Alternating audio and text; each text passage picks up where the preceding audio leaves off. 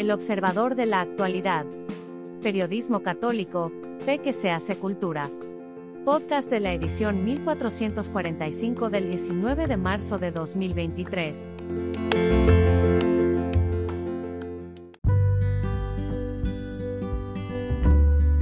La hombría de San José.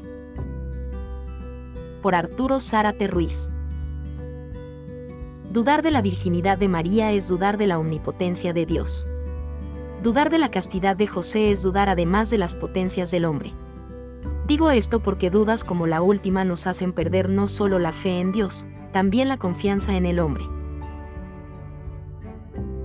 Entre los protestantes, no hablemos de los ateos, es normal negar la virginidad de María. Los primeros lo hacen por leer tontamente las escrituras. Que Jesús tuvo hermanos, según leen la Biblia. Pero se les olvida que en arameo como en muchas otras lenguas decir hermano es como decir bro entre los afroamericanos, o cuate entre los mexicanos, o hermanitas entre las monjas, o hermanos, los frailes. Hermanos incluso todos nosotros por ser hijos de un mismo Padre. Los ateos niegan la virginidad de María, no necesitamos pensarlo mucho, porque niegan previamente la existencia de Dios. En cierto modo, también lo hacen los protestantes con su prejuicio de que adoramos a María, prefiere negar el poder de Dios mismo según lo proclama Nuestra Señora cuando dice el poderoso ha hecho en mí maravillas. Es a Dios a quien alabamos finalmente cuando reconocemos la virginidad perpetua de María. El caso de la negación de la castidad de San José es, me parece, más complejo. Ciertamente niega el poder de Dios en la medida que toda bondad que gozamos proviene de Él. Pero niega además la capacidad de José, y de todo hombre, de enseñorearse de su cuerpo.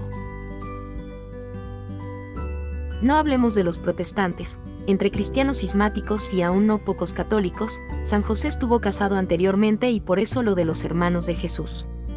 O, al menos, se desposó muy muy viejo ya con la Virgen, por lo cual no pudo tener entonces impulsos viriles que pusieran en peligro la virginidad de María. He allí muchas imágenes o íconos de San José más viejo que Matusalén de haber sido el joven entonces, presupone esta forma de pensar, no podría haberse mantenido casto, imposible. Mi punto es que creerlo así no solo niega el poder de Dios, también el poder de todo hombre. Implica particularmente que ningún varón joven puede ser casto. No hablo solo del celibato, como es el caso de José. Es más, conlleva que a nadie le es posible cumplir el sexto mandamiento, pues no está dentro de sus capacidades el aguantarse, el asumir el control de su cuerpo para donarlo del todo en el matrimonio, o, en caso de vocación religiosa, donarse entero a Dios. El Señor no puede mandarnos, dirían quienes niegan el autodominio, nada que no podamos cumplir. Por tanto, no pecaríamos si cedemos a los reclamos de la carne. Tal vez ellos acepten que, quizás, San José y otros santos varones sí fueron castos por recibir gracias especiales de Dios. Pero aún entre no cristianos no solo la castidad sino también el celibato se han practicado con éxito. En Roma antigua lo hacían algunas mujeres, las vestales, consagradas al fuego y a los hogares. Su virginidad no solo era un tributo a los dioses romanos, también un ejemplo de castidad a todas las matronas cuya conducta intachable era crucial para la estabilidad familiar los budistas también practican el celibato. Por un lado, lo hacen sus monjes, como una vía de renuncias para alcanzar un estado de iluminación. Por otro lado, muchos practicantes de artes marciales orientales, como el kung fu o el karate, hacen del celibato algo afirmativo, lo requieren para adquirir autodominio, control de sus cuerpos, algo necesarísimo en el combate la castidad nos es posible a todos los hombres, y aún el celibato de ser llamados al sacerdocio. Y es así porque nuestra capacidad de autodominio la poseemos aún antes de recibir las gracias santificantes de Dios, aunque éstas ayuden mucho. Negar la castidad y el celibato es negar el autodominio y, con ello, no solo la posibilidad de vínculos familiares estables, no solo la posibilidad aún de vínculos sociales fuertes fincados en familias sólidas, sino inclusive la más mínima posibilidad de todo hombre de asumir retos en su vida. Si uno no puede controlar su cuerpo, ninguna cosa podrá más en su vida. De hecho, decir no puedo se traduce en un no soy hombre. San José sí lo es.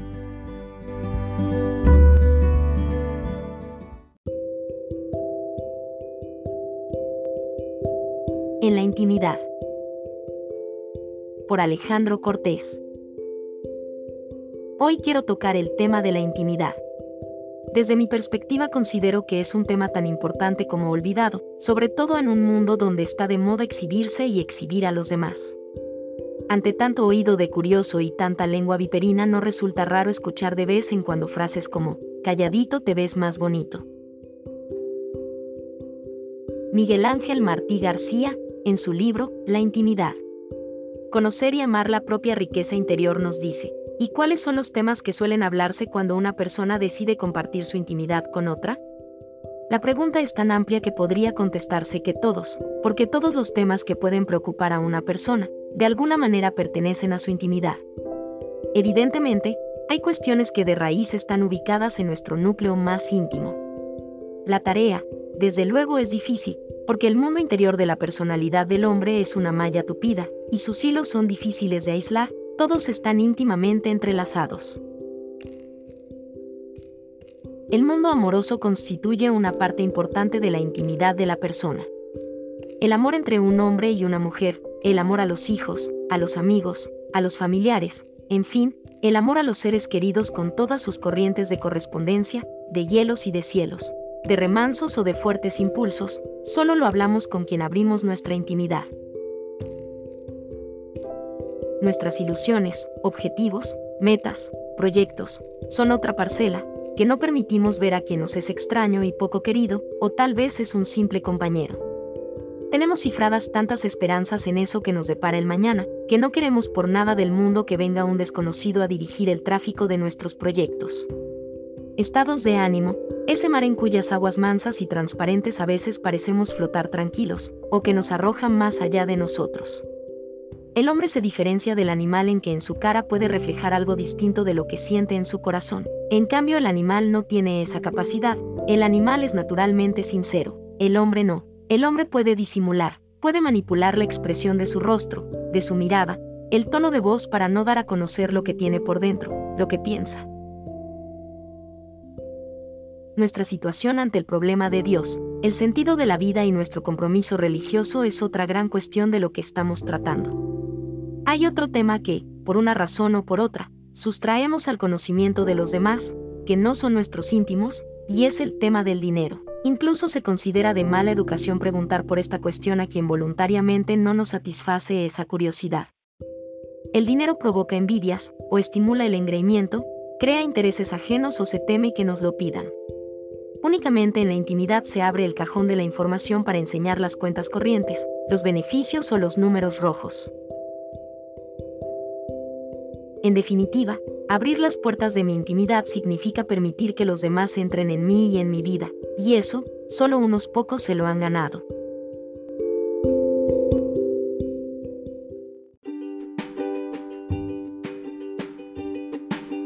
Alivio de caminantes por el padre Justo López Melús. San José Casamentero. En Norteamérica suceden siempre las cosas más curiosas y originales. Resulta que en Europa, las chicas casaderas han acudido siempre a San Antonio en busca de novio. En cambio a Leslie, una hermosa chica de Estados Unidos, con ganas de casarse, alguien le recomendó que acudiera al bueno de San José, y ahí tenemos a Leslie mirando y mirando con ojos suplicantes a una estatuilla del santo que le habían regalado. Y así meses y meses y el novio que no aparecía. Hasta que una tarde, furiosa, agarró la estatuilla y la tiró por la ventana de la calle. Y allí le esperaba San José. Bajo la ventana de Leslie pasaba en aquel momento un joven, soltero y buen mozo que recibió el misil, le abrió una brecha en la cabeza. Espantada, lo hizo pasar y le curó la herida y a los seis meses se casaron. Cosas de San José.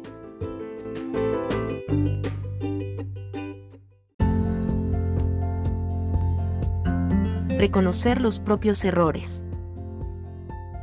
Por el padre Fernando Pascual. Cuesta reconocer los propios errores. Los motivos pueden ser diferentes. Veamos algunos. El primero surge simplemente cuando adopto una actitud defensiva.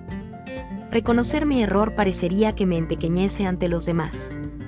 Un ejemplo sencillo es el de los padres de familia que han sostenido algo equivocado y no lo reconocen porque piensan que sus hijos podrían verlos como menos competentes. El segundo aparece cuando pensamos que reconocer un error implicaría perder fama y someternos a las críticas ajenas.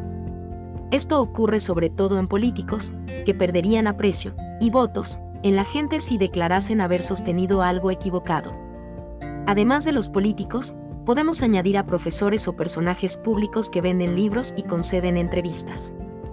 Para ellos, reconocer que lo afirmado ayer era falso implica una pérdida de credibilidad que seguramente les haría menos famosos.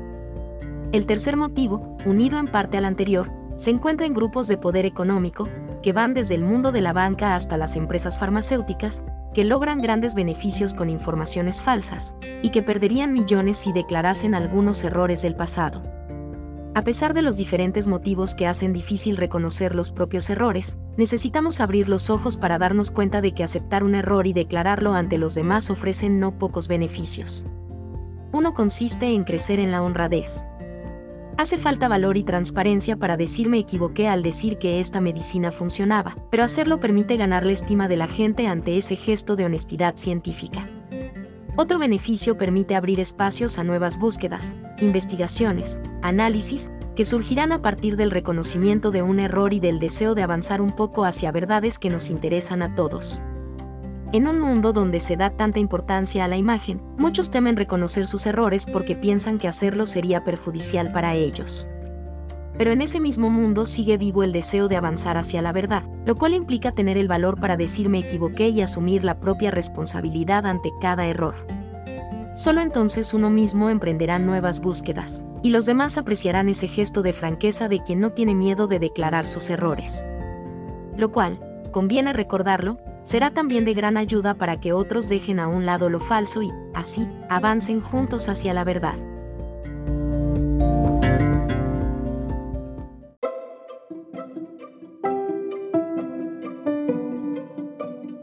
Gracias por escucharnos.